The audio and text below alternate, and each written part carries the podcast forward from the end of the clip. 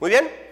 Ah, estamos empezando una, serie eh, con propósito de, inauguración de esta ubicación que se llama Escogiendo el Mejor Futuro. Todo mundo queremos un buen futuro, pero no todo mundo escoge un buen futuro. O sea, todos anhelamos tener un buen futuro como matrimonio, como familia, como personas, pero casi todo mundo escoge mal en la rutina. Lo que forma tu vida no es todo el conglomerado de ideas en tus 40, 50, 60, 70, 80 años. No dices, quiero una gran vida. No. Bueno, lo dices, pero se forja en la vida cotidiana. ¿Ok? Estamos iniciando esta serie que va a durar seis semanas. ¿Cómo aprender a tener una vida sabia? La forma en que terminas tus días, escucha muy bien esto, determina qué tan sabio fuiste. Un hombre que termina solo en, en un hospital o en su casa, solo, o una mujer que terminan solos, no llegan allí por accidente. Por eso durante estas semanas Ah, si usted se mantiene conectado en las predicaciones y en el devocional que entregamos por semana, ah, usted puede crecer en sabiduría, va a crecer en sabiduría. Ahora, mucha atención, sabiduría no es solamente eh, saber. Mucha gente piensa que ser sabio es tener conocimiento. Ah, ah, no es, dijo Burrito el de Shrek. O sea, sabiduría no es tener, no es saber. Mucha gente piensa, no, sí, yo conozco la escritura. Hay muchos hombres que me han dicho, no, sí, es que yo, yo, yo conozco la, escritura. Este, dice la Biblia, ayúdate que yo te ayudaré. Pues bueno, no dice eso exactamente. Y otra persona dijo, sí, es que como dice, ¿verdad? Este, Juan 3, 14, 16, no, esa es la, fórmula del PIDA. Pero este, mucha gente dice, es que yo sé de la Biblia. Yo de niño fui a la iglesia, yo, yo, yo conozco. Muchos piensan que la sabiduría o la vida cristiana consiste en saber de la Biblia. No, no es así. El diablo sabe más de la Biblia que cualquiera de nosotros. Mire lo que dice la, escritura en Santiago, perdón, sí, Santiago capítulo 3, versículo 13. Lo vemos aquí porque traigo mucho material, no vamos a tener tiempo de buscar, así es que sígame en las pantallas, por favor. ¿Quién es sabio y entendido entre ustedes? Que lo demuestre con su buena conducta mediante obras hechas con la humildad que le da la sabiduría. O sea, la, sabiduría no tiene que ver con conocimiento, tiene que ver, de acuerdo a este texto, con cómo vives, con tu manera de ser, con tu, con tu conducta. Mire lo que dice Efesios 5, 15 al 16. Así que tengan cuidado de su manera de vivir. No vivan como necios, sino como sabios, aprovechando al máximo cada momento oportuno porque los días son malos. Ah, Note que el primer renglón dice, la primera parte dice, tengan cuidado de su manera de vivir. O sea, sabiduría significa cómo vives. La diferencia entre saber, mucha atención con esto, la diferencia entre saber y creer es abismal. Mucha gente piensa que va a ir al cielo o que tiene una vida de sabiduría porque sabe. No, no es así. De hecho, si usted junta a seis mujeres que se están divorciando y seis hombres que se están separando y les hace preguntas del matrimonio, en redes sociales. Escríbeme aquí en redes sociales qué piensas del matrimonio. una de las mujeres que acaba de mandar el esposo hasta Yucatán o quién sabe dónde y que se enojó y le dijo hasta lo que se iba a morir, ella va a decir, no, pues el matrimonio, o sea, es, es cuando te entregas. En el matrimonio te entregas, llegas a ser uno, o sea, van a tirar un rollo mareador bien suave. Van a ser expertas. Le preguntas a los hombres, ¿para ti qué es el matrimonio?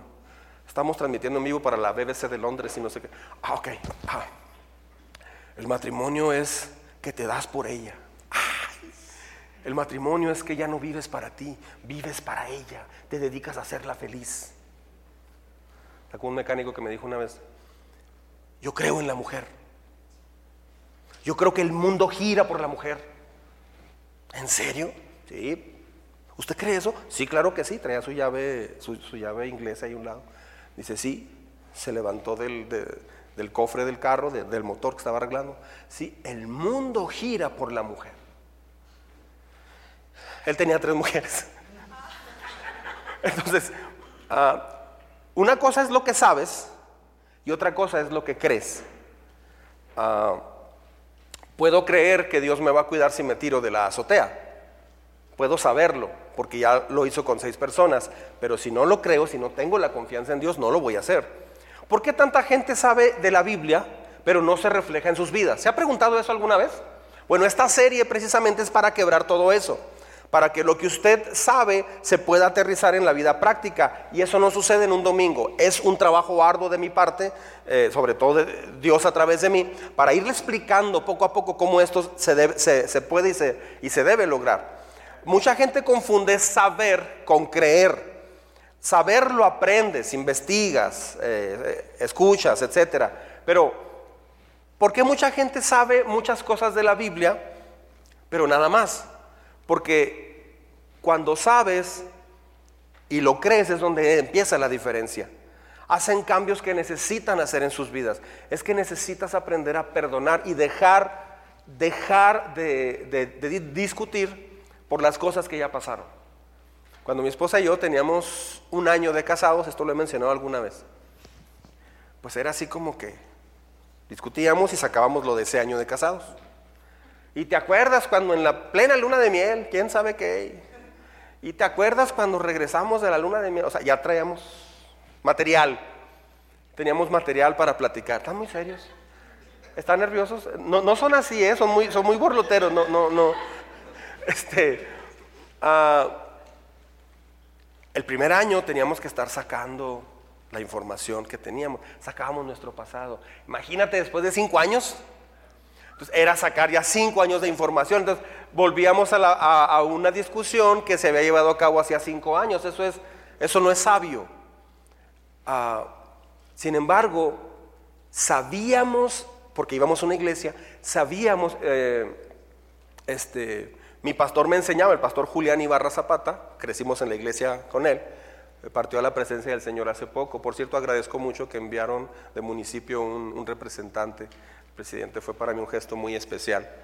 Ah, el pastor nos enseñaba todo eso, pero una cosa es lo que sabíamos y otra cosa es lo que creíamos. O sea, crees en algo, lo sabes y luego crees en algo. Si no crees en eso, no lo vas a hacer entonces, algo, algo ocurre en el corazón de la persona cuando sabe y cree. Eso se llama vivir, en, vivir tu fe. Eso se llama una vida de sabiduría. Muchos saben que si, le, si pones a Dios en primer lugar, tu vida va a ser increíble, pero no lo creen. O sea, sí lo saben, pero no lo creen. ¿sí? Ah, eso hace la gran diferencia entre ir a una iglesia y empezar a aplicar lo que se enseña en la iglesia. Esta serie es justo para eso. Todo este año vamos a trabajar en eso como año de inauguración, le vamos a decir así. Por eso en el devocional me gusta ponerle el año del Señor. ¿ok? Ah, un hombre asistió a una iglesia una vez. Y después de, salir con su hijo, iba con su hijo menor, como de cinco años. Y después de que salieron, se subió al carro y su hijo junto con él. Y se empezó a quejar del tráfico. ¡Ay, cuánto tráfico! Se empezó, a quejar del calor y luego del sermón. Ah, era el pastor, duró mucho. Iba quejándose. Este, llegan a un lugar a comer y le dice al, hijo, vamos a orar, hijo. Señor, te agradezco mucho. te agradezco por tu amor. Oh Padre excelso Oh creador del universo que cabalga sobre el cielo, te pido que bendigas esta comida. Gracias porque fuimos a la iglesia, fui con mi hijo, tuve una experiencia espiritual con mi hijo ahí en la iglesia contigo. Gracias en el nombre de Jesús. Amén. Amén. Oramos, eh, ¿comemos, hijo? Sí, pa. Empiezan a comer. Y el niño, por dentro se le atoraron los engranes. o sea, el niño estaba algo no checó, hizo cortocircuito. Su hijo observó toda la experiencia y le dijo, papá, una pregunta, ¿sí? Ya ven los niños de 5 años las preguntas que hacen. ¿Te oyó Dios cuando salimos de la iglesia e ibas, ibas quejándote del sermón, del tráfico y del calor? El papá se puso colorado, se puso nervioso. dijo, sí, sí, sí me escuchó, hijo. Ah. ¿Y te oyó cuando oraste por la comida? ¿Cómo le diste gracias? Ah, pues sí, sí, este, sí, sí, sí, sí, sí me dio. Ya más nervioso el papá. Ah, ¿Y cuál de las dos cosas te va a creer Dios? ¿La queja o la oración de gratitud? O sea, a veces no está conectado lo que nosotros sabemos con lo que nosotros hacemos. Entonces, saber lo que dice la Biblia es el mejor camino, pero creer lo que dice la Biblia es el, camino que va a transformar tu vida. Muchas personas saben que Dios cambia vidas. Me dijo una vez un velador, ¿usted ya vio la luz? Digo, pues no, no vi una luz como tal, digo, pero ya me acerqué a Dios. Todo el que se acerca, así me dijo, todo el que se acerca a Dios, su vida es totalmente diferente. Le digo, ¿y por qué, por qué dice eso Prócoro? Se llamaba Prócoro. Yo tenía 20 años.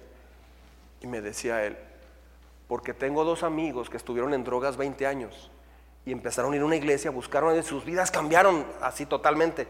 Ah, ¿Usted no se ha animado? Dice, no, pero yo sé, yo sé que la gente cambia.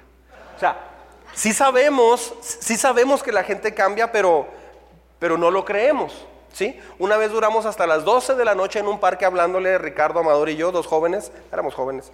Le estábamos hablando a un señor como de unos 70 años y nos hizo muchas preguntas. Se extendió la plática por dos horas y media y le estábamos hablando de cómo Dios lo amaba y todo. Al final el señor dice, todo lo que me han platicado es increíble.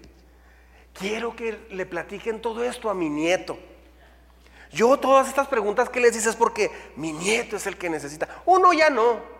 Uno ya va de salida. O sea, sí sabe información, pero no, no lo cree. Eso es algo muy diferente. Les voy a compartir a ustedes eh, cuatro propósitos. Compartí ya dos la semana pasada. Eh, eh, comenzamos a ver la vida de Moisés entonces. Si usted aplica estas cuatro cosas, su vida, el resto de su vida va a ser increíblemente diferente. Estos cuatro propósitos le van a transformar, harán que tu vida sea muy diferente si se enfoca en estas cuatro cosas. Vienen a nosotros a través de la vida de Moisés. Moisés fue el hombre más uno de los más grandes de la Biblia y llevó a los judíos, los sacó de 400 años de esclavitud, retó al, jefe, al mandatario más grande de la época, que era Faraón y Dios le dio los diez mandamientos, escribió los primeros cinco libros de la, de la Biblia. Ahora pregunta, ¿por qué Dios utilizaría a este hombre de una manera tan sorprendente? Es lo que le voy a explicar hoy, pero son principios que usted puede aplicar en su vida y va a ser totalmente transformada. Porque Moisés hizo cuatro resoluciones, como ya lo mencioné, cuatro elecciones que alteraron su destino dramáticamente. Lo que sucede en sus vidas no es tan importante como las decisiones que, que usted hace. La clave de nuestra vida es la decisión que usted toma, no los sucesos que vienen, no los acontecimientos que nos sorprenden. Yo no puedo controlar lo que me va a suceder, pero sí puedo decidir en base a lo que me pasó. Entonces, puedo controlar mis elecciones. En resumen, así brevemente, se habían multiplicado los, hebreos allí en, Egipto al grado de que sale un decreto de parte del faraón y dice, todo bebé que nazca debe ser asesinado de los judíos. Resulta que comenzaron a asesinar a todos los bebés recién nacidos, pero cuando nació Moisés, ah, lo pusieron en un cesto y, fueron a, depositarlo al río Nilo y coincidió que por allí estaba la hija de Faraón. Pusieron y se lo llevó la corriente y lo vio la hija de Faraón, se, se enamoró del niño, lo adoptó y resulta que Moisés, condenado a muerte, ahora crece como, como un muchacho del palacio real. Ah, no sé, no sé si traía un Bugatti Veyron, no sé si traía un Ferrari, no sé si andaba en bicicleta, no sé, pero tenía mucho dinero. Tenía todo lo que cualquier joven a su edad pudiera desear. Eh, resulta que llega un momento donde Moisés se encuentra en una encrucijada ya de grande y dice, bueno, soy, soy familia real de Faraón o soy hebreo. Los hebreos estaban siendo esclavizados en esa época. Entonces, mire lo que dice. Por la fe, Moisés, recién nacido, fue escondido por sus padres durante tres meses, porque vieron que era un niño precioso y no tuvieron miedo del edicto del rey. Por la fe, Moisés, ya adulto, mire esta palabra, renunció a ser llamado el hijo de la hija de Faraón, prefirió ser maltratado con el pueblo de Dios y disfrutar de, a disfrutar de los efímeros placeres del pecado. Luego dice, consideró que el oprobio por causa del Mesías era una mayor riqueza que los tesoros de Egipto, porque tenía la mirada puesta en la recompensa. Por la fe salió de Egipto sin tenerle miedo a la ira del rey, pues se mantuvo firme como si estuviera viendo al invisible. Son tres, eh, cuatro cosas que él hizo. Renunció, prefirió, consideró y se mantuvo. ¿Sí? Dios quiere cambiar tu vida. ¿Usted quiere? Dios quiere transformar tu manera de vivir, de pensar, de actuar. Hay tres cosas claves en la vida. Lo que hablamos, lo que pensamos y cómo actuamos. Eso destruye o construye tu hogar o tu vida. Ah, Dios quiere transformar tu vida, pero no todo el mundo quiere. Yo le voy a explicar en detalle estas semanas cómo eso se puede lograr. De hecho, soy su mejor aliado para que Dios transforme su vida, para que tenga una vida plena aquí en la tierra, de veras, porque e, ese es mi llamado y es mi mayor interés. Ah, vimos las primeras dos la semana pasada que renuncio a ser definido por los demás. Vivimos en una sociedad donde la sociedad misma te quiere definir, te quiere decir cómo vivir y qué hacer. ¿Sí? Dios no te creó para que vivas en base a lo que los demás hagan o, te pidan que hagan. Dios tiene un plan específico para tu vida. Segundo, vimos que Moisés dijo, yo escojo el dolor temporal por la recompensa futura. Es como el que deja de ir a jugar para quedarse a estudiar, pero al final se gradúa con honores. Es exactamente lo mismo. ¿Por qué es esta resolución tan importante en tu vida? Porque la mayoría de los problemas vienen de la incapacidad de retrasar la recompensa. Típicamente quien está endeudado o quien tiene problemas de todo tipo es porque lo queremos ya, en el momento. Sí, pero Dios dice cosas muy distintas. Ya hablamos en detalle, ah, está en, YouTube y en la página Iglesia Cristiana El Arca, en, Facebook. Puede ver ahí ese mensaje. Número 3 de cuatro. Escojo los valores de Dios y no los valores del mundo. Esta está buena. ¿Qué valores te ofrece el mundo actualmente? El mundo se refiere, pues, estamos en el mundo, pero el mundo se refiere en sí como está la sociedad. Ah, los presidentes de todo el mundo están diciendo, no, no sabemos qué es lo que está pasando, pero como que se está complicando todo el todo el sistema financiero, todo el sistema social se está complicando de una forma muy fuerte. Yo, yo pienso que hay ah, los problemas básicos del ser humano, eh, del mundo básicamente son el, hambre, la migración, ah, falta de empleo, ah, pandemias, son de los principales. Pero todo eso en realidad viene de las decisiones que muchos de nosotros hacemos. La principal, creo yo, es liderazgo egocéntrico. Es un liderazgo que decide todo en base a lo que él quiere, no en base a los demás. Eh, un padre de familia puede decidir lo que él piensa que es mejor, pero no lo comparte con su esposa. Su esposa, sus hijos, solo lo van siguiendo, pero comienza con el liderazgo egocéntrico, liderazgo basado en lo que yo quiero. Entonces, escojo el valor de Dios para mi vida, no los valores del mundo, dijo Moisés. Mire lo que dice Hebreos ya lo vimos, pero lo voy a repasar. Consideró que era mejor sufrir por causa de Cristo que poseer los tesoros de Egipto, pues tenía la mirada puesta en la gran recompensa que recibiría. Él evaluó, midió, analizó y dijo, no me conviene esto. Él pudo haber preferido ser heredero de los tesoros de Egipto, pero ¿por qué Moisés tomó otra decisión diferente? Preguntaba la semana pasada, ¿cuántos de nosotros estando allí diríamos, no, mejor aquí me quedo? O sea, ¿por qué me voy a ir al desierto con los esclavos que me vaya persiguiendo Faraón? Si aquí tengo todo, tengo todo. Puedo vacacionar cuando quiera, tengo mi yate privado, tengo mi todo privado, tengo todo. Puedo tener a la mujer que quiera, puedo comprarme lo que quiera, puedo disfrutar lo que yo quiera. Es más, eh, nadie me, soy intocable. Es lo que mucha gente está haciendo actualmente. Mucha gente anhela eso, las redes sociales te invitan a todo eso. Déjeme le hago una pregunta. ¿Qué es lo más importante en su vida actualmente? ¿Qué es lo más importante en su vida? ¿Cuáles son los tres valores, así tres valores más altos en su vida? ¿Los puede nombrar rápidamente? Hace muchos años yo, me hice esta pregunta y yo tengo tres valores dados por Dios que marcan mi vida. Yo decidí hace más de 25 o 30 años que la integridad, la humildad y la generosidad. He mencionado cómo he perdido contratos en el, trabajo, en el, negocio, por ser íntegro. Me ha costado muy caro, pero esto vale la pena. ¿Por qué? Porque forja tu corazón. Al final de los tiempos, quien lo resiente es tu propio corazón y los que te rodean. Son los antídotos a las tres trampas más típicas del liderazgo, por cierto. Puedes estar Puedes, ¿Pueden ustedes en este momento nombrar los tres valores más importantes de sus vidas? lo, vamos a trabajar más en el devocional. ¿Qué es lo más importante para usted? ¿Por qué es tan importante eso? Le voy a decir por qué es importante saber cuál es, cuál es su, motivación, cuál qué es lo que usted quiere hacer aquí en la tierra. Escuche muy bien. Si usted no decide qué es lo más importante para usted, alguien más lo va a decidir por ti. Te van a influenciar a través de redes sociales, te van a influenciar a través hasta de familiares, amigos, no sé. Van a tratar de moldearte a su antojo. Por eso es tan importante tener esto bien claro. Ahora, ¿cuáles son los valores del mundo? Bueno, pasión, posesión,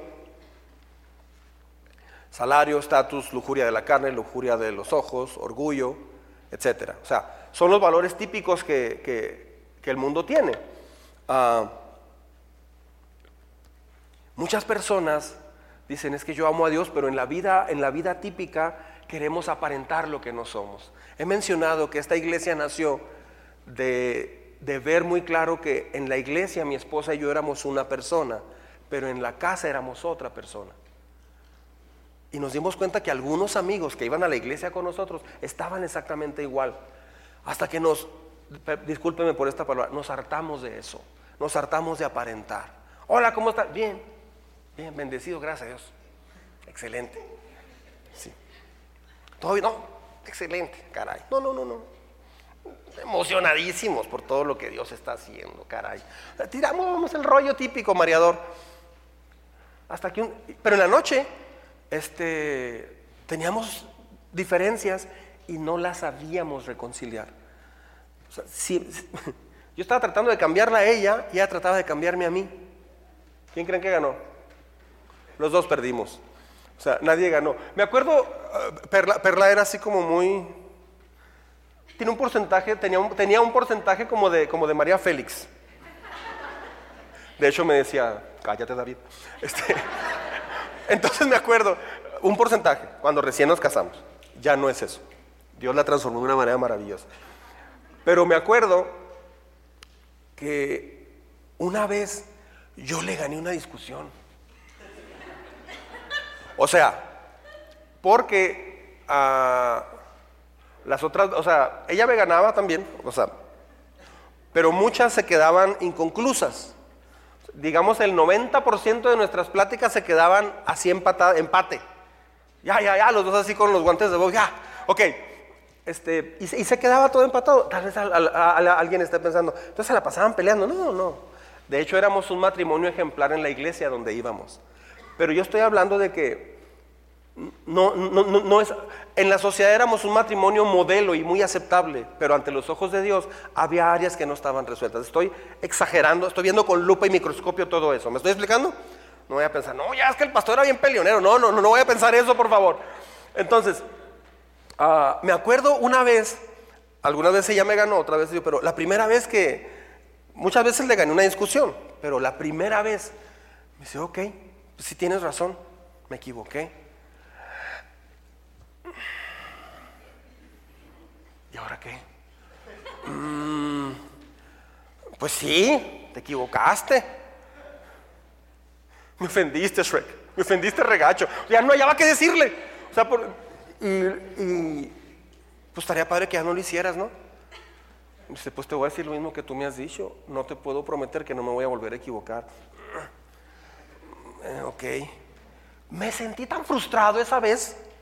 Dije, entonces yo siempre estuve tratando de, de, explicarle que yo tenía razón en algo, pero eso no es lo que cambió. Entonces, nos cansamos de esa vida y comenzamos una búsqueda muy sincera y, y dijimos, Señor, ¿por qué sabemos una cosa pero creemos otra ya en la práctica? Fue así como Dios sanó nuestro matrimonio. Estamos por cumplir 30 años de casados. Y yo nunca me imaginé llegar a decir, eh, después de 30 años de casados,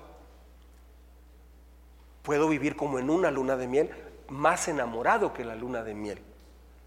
Entonces todo lo que le estoy compartiendo y lo que le voy a compartir estas semanas está totalmente probado, lo hemos probado y Dios ha estado haciendo esto mismo en muchos matrimonios. Entonces mucha gente quiere ir a la iglesia para, para aprender, pero a veces mostramos como algo que no es. Dicen que un pastor allá en Atlanta llegó y dijo, vamos a predicar la próxima semana de honradez. Para predicar de eso, Necesito que por favor todo el mundo lea Josué capítulo 25. Ok. Al otro domingo llegó el, pastor y dijo, levante la mano cuántos leyeron Josué 25. La mitad de la iglesia levantó la mano y dijo, ok, muy bien. Me voy a concentrar en los que levantaron su mano, porque Josué no tiene 25 capítulos, tiene 24, entonces contamos mentiras. Vamos a hablar de la honradez. Muchas veces queremos aparentar, o sea, los valores que tenemos es mostrar nuestra mejor cara, pero ¿a quién tratamos de engañar? Ah, puedes engañar a una persona mucho tiempo. Puedes engañar a mucha gente poco tiempo, pero no puedes engañar a todo mundo todo el tiempo. Dios quiere transformar nuestras vidas desde adentro. esos principios no han cambiado en mucho tiempo. Miren, el verso 24, 11-24 dice, por la fe Moisés ya adulto renunció a ser llamado hijo de la hija de Faraón. Esto es popularidad y poder. Si se fija, detrás está esto, prestigio. Él renunció a esto, popularidad, poder y prestigio. En el verso 25 dice, prefirió ser maltratado con el pueblo de Dios a disfrutar de los efímeros placeres del pecado. Eh, estos son los valores del pecado, disfrutar en el momento. En el verso 26 dice, consideró que el oprobio por causa del Mesías será una mayor riqueza que los tesoros de Egipto. Estos son los valores de posesiones, tesoros, etc. Escuche por favor esto que voy a decir. Mucha atención. ¿Ya se dio cuenta que Moisés se alejó de las cosas que nosotros estamos tratando de conseguir? O sea, todo el mundo está buscando eso posición, poder, prestigio, dinero, bla, bla, bla. Todo el mundo quiere eso. Pero Moisés, por, o sea, ¿por qué Moisés se alejó justo de todo eso? O sea, queremos el tesoro del mundo, queremos el placer del mundo, el éxito. Moisés se alejó precisamente de todo eso. Me quiero ver, ver bien, me quiero sentir bien, quiero placer, pasión, posición, popularidad, posesiones, bla, bla, bla. Todo el mundo está enfocado en eso, mucha gente está enfocado en eso. Es irónico, pero Moisés decidió alejarse de lo que la mayoría de la gente pasa sus vidas tratando de conseguir. Qué impresionante. Es tiempo de voltear a ver a Dios. Es tiempo de darnos cuenta que los tiempos son malos. ¿Son tan malos como en los ochentas? No, son más malos que los ochentas. ¿Sabía usted que los chavitos de 12 años están haciendo lo que nosotros hacíamos a los 20 años? O sea, están oyendo la música, uh, las pláticas, todo eso, ellos lo están haciendo 6, 7, 8, 10 años antes que nosotros. ¿Qué va a pasar? ¿Qué generación viene de matrimonios? Siempre, siempre di estadísticas de Estados Unidos porque no teníamos estadísticas muy fuertes en México. Ah, de 10 parejas se divorcian 5 y las otras 5 permanecen juntas por costumbre, así, pero es el 50% que se separa. México creció más de un 40% la tasa de divorcios en los últimos años. Dicen que la pandemia detonó eso. No, no fue la pandemia. La pandemia expuso lo que ya había. Pero yo creo, yo estoy aferrado a que Dios puede hacer las cosas nuevas. Yo creo que cuando alguien se acerca a Dios y entiende todo eso, su vida comienza a ser diferente. Mire, ¿leemos en voz alta todos? El mundo se acaba con sus malos deseos, pero el que hace la voluntad de Dios permanece para siempre. Una vez más, bien fuerte. El mundo se acaba con sus malos deseos, pero el que hace la voluntad de Dios permanece para siempre. Los propósitos de Dios son más valiosos que la popularidad. ¿Sabía eso? Las personas son más valiosas que el placer. Moisés puso su corazón en la gente, no en el placer. ¿Sí? Inciso C, la paz del corazón es más valiosa que las posesiones. Todo eso termina en algún momento. ¿Ok? Último punto para terminar. Escojo vivir por fe, no por miedo. ¿Puede decirlo conmigo? Escojo vivir por fe, no por miedo. Si ustedes cumplen esta, esta cuarta resolución y mantienen su vida, estas cuatro resoluciones van a cambiar su vida dramáticamente. Vienen allí en el devocional durante los días de esta semana. Deje de vivir con miedo y empiece a vivir por fe. Es como la clásica tía, yo, yo, yo, yo tuve una tía que, que, era muy aprensiva, muy aprensiva. Todo, yo le platicaba algo emocionado y ella ponía el lado, ay tía, ¿qué cree? Vamos a ir a la alberca 2030. ¿Todavía está? ¿2030? ¿Ya no? Ok. Vamos a ir a, la alberca del Moncada. ¿El Moncada? Oye, hoy muy jóvenes. Ok. Este. ah, vamos a ir cuatro amigos y no sé. Yo tenía 11 años. Vamos a ir y no sé qué. Llevamos ya loncha y todo. Mi hijo, pero ten mucho cuidado. Ay, un, primo se ahogó. Ten cuidado, mi hijo. No se, eh, no se empujen. Pueden causarse un accidente, pueden dañarse y las cosas se van a poner muy difíciles. Difíciles. Tengan mucho cuidado, mi hijo. Manténgase en la orillita. O sea, lo empezaba a decir de tal forma que ya, ya ibas todo asustado a la alberca. Ah, vamos a tirarnos una bombita. No, no, espérate, se van a ahogar. O sea, eso se, transmite. Transmitir el miedo para mucha gente es una adicción, ¿sabía? Y, y- y hay gente que hasta lo, disfruta. Este, ¿A dónde vas? Vamos a vacaciones a la Sierra Tarahumara. Híjole. Un tío se cayó de la cascada de Basaciache, cuidado. O sea, siempre te dicen, "A ver, maneja con cuidado, eh. mucho tráfico, mucho cuidado. No, sé que está muy vigilado y hay muchos, está la Guardia Nacional y todo, está muy bien organizado, las carreteras están bien, todo. Mira, en cualquier momento, cuando te toca, aunque te quites. O sea, hay gente que le encanta eso. Este, la verdad, yo batallo mucho con personas así. O sea, yo, yo mejor me alejo porque no te ayuda. ¿Vas a vivir por fe o por miedo? Me acuerdo cuando nos, nos, eh, estaba la cena de, de bodas, llega una muchacha que era líder de jóvenes, iban de, de otra iglesia, que era un amigo de nosotros, dice, la líder de los jóvenes les quiere decir algo. Y, dos muchachas que venían con ella, dicen, así le hicieron. Dije, pues ¿por qué le tienen miedo a la líder? Pues ¿qué nos va a decir? Muchachos, está, está la cámara, muchachos, lo que van a decidir no es fácil. Es muy complicado. Es bien difícil. Pocos salen avantes. Mucho ojo con el matrimonio. Es como una navaja, no de dos filos, de tres filos. Y me quedé pensando, tres filos. No, no, no logré captarlo. Y, y fue como, no fue una palabra de felicidades, no, fue una palabra de miedo. Dije, "Ay, gente, pero la verdad que tú y yo nos vamos a querer mucho. O sea, salí, sal- salí todo asustado, bien frustrado de eso. Moisés llega con el hombre más poderoso del mundo. No sé, imagina, ay, no, no me quiero meter en problemas internacionales. Ah, buenas tardes, Eh, señor Faraón. Sí, vengo a llevarme a todos los esclavos hebreos. Son como un millón. Sí, los que están haciendo las pirámides y la esfinge y todo eso. Este, vamos a empacar porque ya nos vamos. Y usted ya no va a tener esclavos para trabajar. Mm, ya no van a poder hacer las pirámides. Dice Dios que deje ir a su gente. Es lo que vengo a decirle. Por cierto, muy bonito palacio, ¿eh? o sea, no, no- no era algo fácil.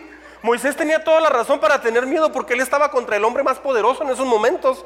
El imperio de- de- del faraón egipcio era el imperio más poderoso en esa época. El faraón era considerado un dios, con D minúscula lo quiero decir. Ah, lo que dijera faraón se hacía, si decía, córtate el brazo, en ese momento traían la espada y ¡pum! O sea, e- era rápido. Si el faraón decía, no sé, este, cualquier cosa, se hacía porque era considerado un dios. Ah, y de, pro- de pronto llega Moisés y le dice, eh, fíjate que ya no vamos a ser esclavos. Dice, tú eres mi nieto, te fuiste 40 años al desierto, a Madián, y, ah, ¿o ¿qué, o qué? O sea, ¿qué, qué, qué, qué? ¿Qué te pasó? Yo pagué tu escuela.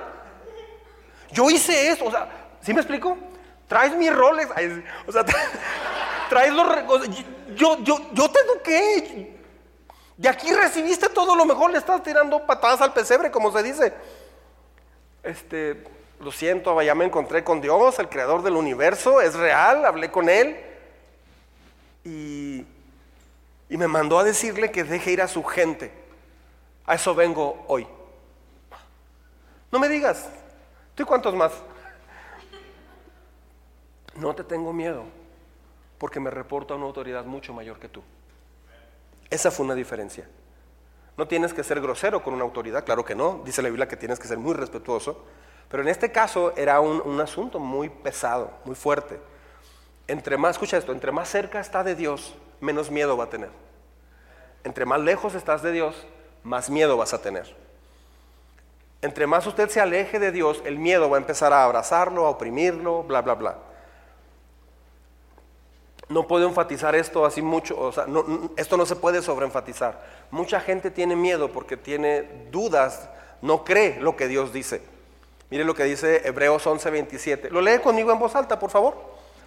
Por la fe salió de Egipto sin tenerle miedo a la ira del rey, pues se mantuvo firme como si estuviera viendo al invisible. ¿Oró esta semana o se quejó esta semana? A veces oramos quejándonos. Ay, Señor. Señor. Mis hijos, Señor. Esos muchachitos. Y los maestros de la escuela que tienen. Ay, ese maestro de matemáticas. Señor, mi vecino. Ay, el vecino, Señor, que me tocó. Apiádate de este ser vivo. Ni siquiera le dices, o sea, de esta criatura viviendo. O sea, traes coraje, te estás quejando. eso tiene que cambiar. Es una queja. Señor, te doy gracias por el jefe que me tocó en el trabajo. Pudo haber sido el diablo, Señor, pero fue él. Está bien, Señor. Acepto ese precio. Ah, Nomás que ya no huela a azufre, por favor. ¿Quiere cambiar algo en sus vidas? Deje de quejarse y comience a creer. Comience a orar creyendo. Ah, siempre hemos dicho desde que empezó esta iglesia, yo sueño el día donde diputados, senadores de diferentes partidos puedan un día coincidir y puedan un día arrodillarse y buscar a Dios. Yo todavía tengo ese sueño. Dicen que Ciudad Juárez es de las ciudades, es una de las fronteras que puede ser mucho más bonita de lo que es. Eso lo he escuchado desde hace 30 años.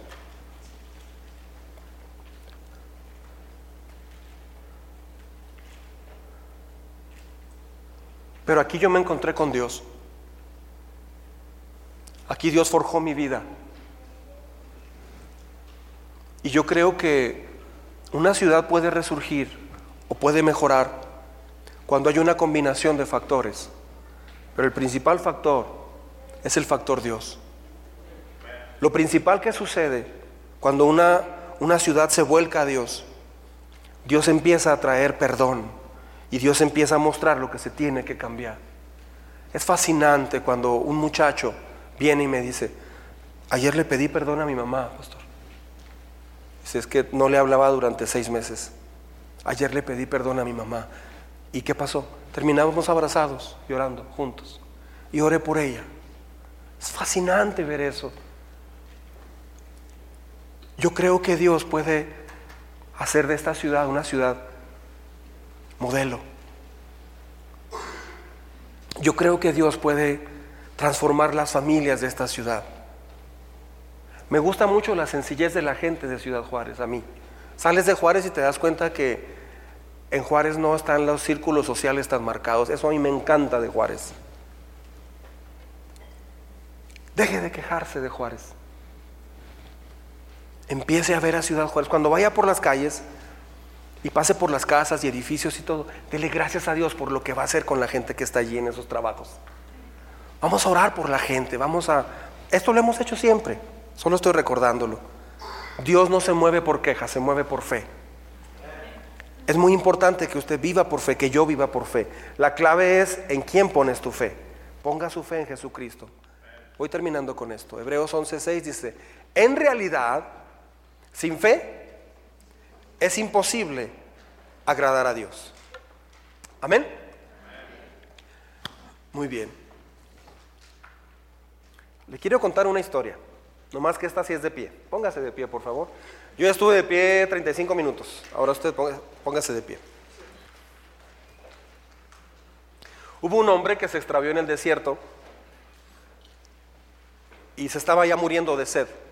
Iba, iba caminando y a lo lejos vio una, una casita, era, era, era una casa abandonada de madera, toda, toda abandonada, había mucho polvo y todo eso, allá por el desierto de Arizona. Y, y llegó a esta casa apenas gateando porque se, estaba ya muriendo, tenía ya los labios todos reventados, muy mal, muy mal, llegó muriéndose de sed. Pero halló una, una sombrita allí en la casa por lo menos para protegerse y vio que había una bomba de agua a unos 5 metros de distancia. Ya oxidada la bomba de agua, de esas manuales que le, haces así, lo sale agua. Llegó a tropezones, agarró el mango de la palanca para moverla y le dio una, dos, tres, cuatro, cinco y no salía nada de agua. Ah, bien desalentado, empezó a ver alrededor y todo, y vio un, en un rincón un recipiente viejo que tenía un corcho, y se acercó, le quitó el polvo y era agua. Le quitó el corcho, olía bien, y le dio un traguito y era agua rica, bien. Pero abajo tenía pegado un papel que decía, primero tienes que purgar la bomba, vacíale toda el agua, asegúrate de llenar el recipiente nuevamente antes de irte, así decía. Entonces, se, se quedó pensando porque dijo, o me la tomo y vivo, o me arriesgo a vaciarla toda esperando que salga. Pues ya de, de mala gana vació en, en una sección de la, de la, bomba el agua y le llevó como 20 minutos decidir eso. Eche el agua y otra vez. Empieza a bombear. Como a la décima vez salieron unas gotitas, luego salió un chorrito y luego más y más hasta que salió agua fresca, helada y, y, y mucha.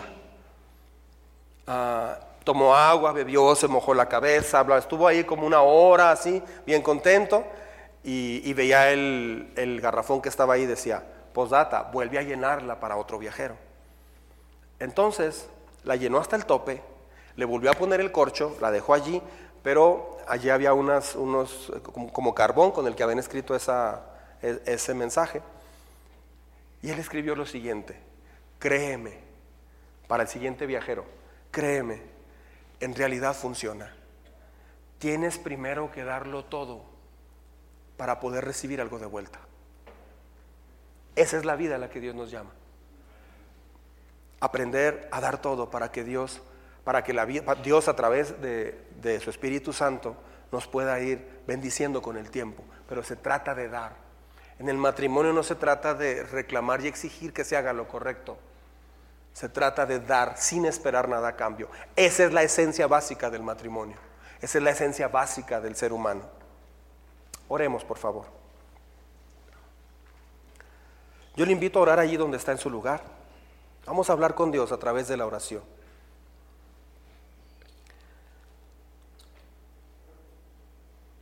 Amado Dios, puede ir repitiendo en su mente esta oración. Amado Dios, quiero moverme en dirección y propósito como el que tú tienes para mí. Quiero moverme, Señor, en el propósito que tú has puesto en mi vida, no en base a mis resoluciones, no en base a mis prioridades.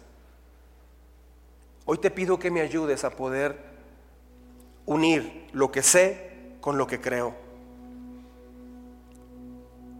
Hazme una persona, quiero ser una persona. Quiero trabajar esta semana en el devocional para aprender a ser,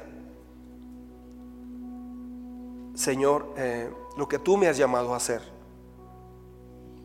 Quiero ser todo lo que tú quieres que yo sea.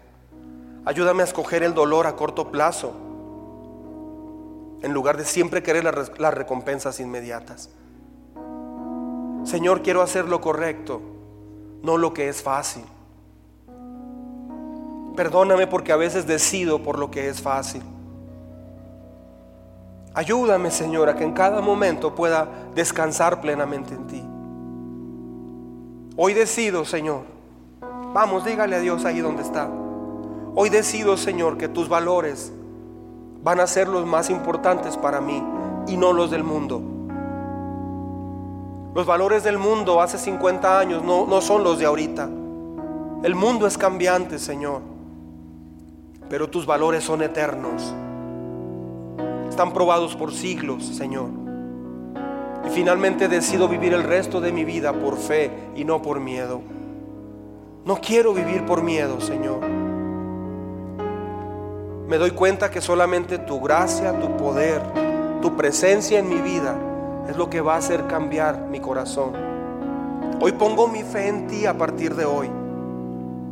Te pido que me ayudes a caminar a tu lado. Dame la fuerza que necesito, Señor. Guíame, Señor. Voy a dejar las excusas a un lado. Voy a dejar mi justicia humana a un lado.